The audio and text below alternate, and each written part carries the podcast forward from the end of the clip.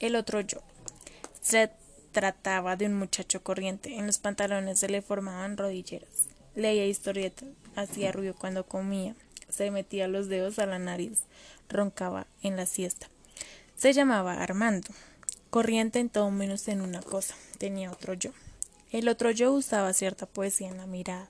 Se enamoraba de, de las actrices. Mentía cautelosamente. Se emocionaba en los atardeceres. Al muchacho le preocupaba mucho su otro yo y le hacía sentirse incómodo frente a sus amigos. Por otra parte, el otro yo era melancólico y debido a ello Armando no podía ser tan vulgar como era su deseo. Una tarde Armando llegó cansado del trabajo. Se quitó los zapatos, movió lentamente los dedos de los pies y encendió la radio. En la radio estaba Mozart, pero el muchacho se durmió. Cuando despertó, el otro yo lloraba con desconsuelo el primer momento. El muchacho no supo qué hacer, pero después se rehizo e insultó concienzudamente al otro yo. Este no dijo nada, pero a la mañana siguiente se había suicidado.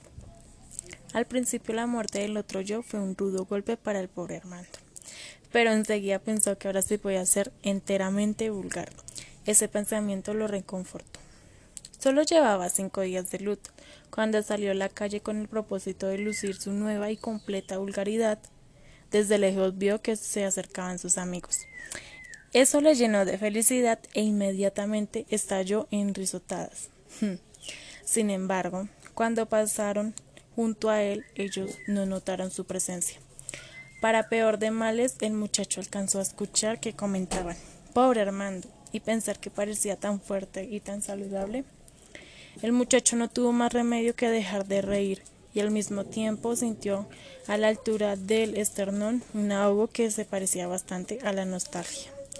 Pero no pudo sentir auténtica melancolía porque toda su melancolía se la había llevado el otro yo.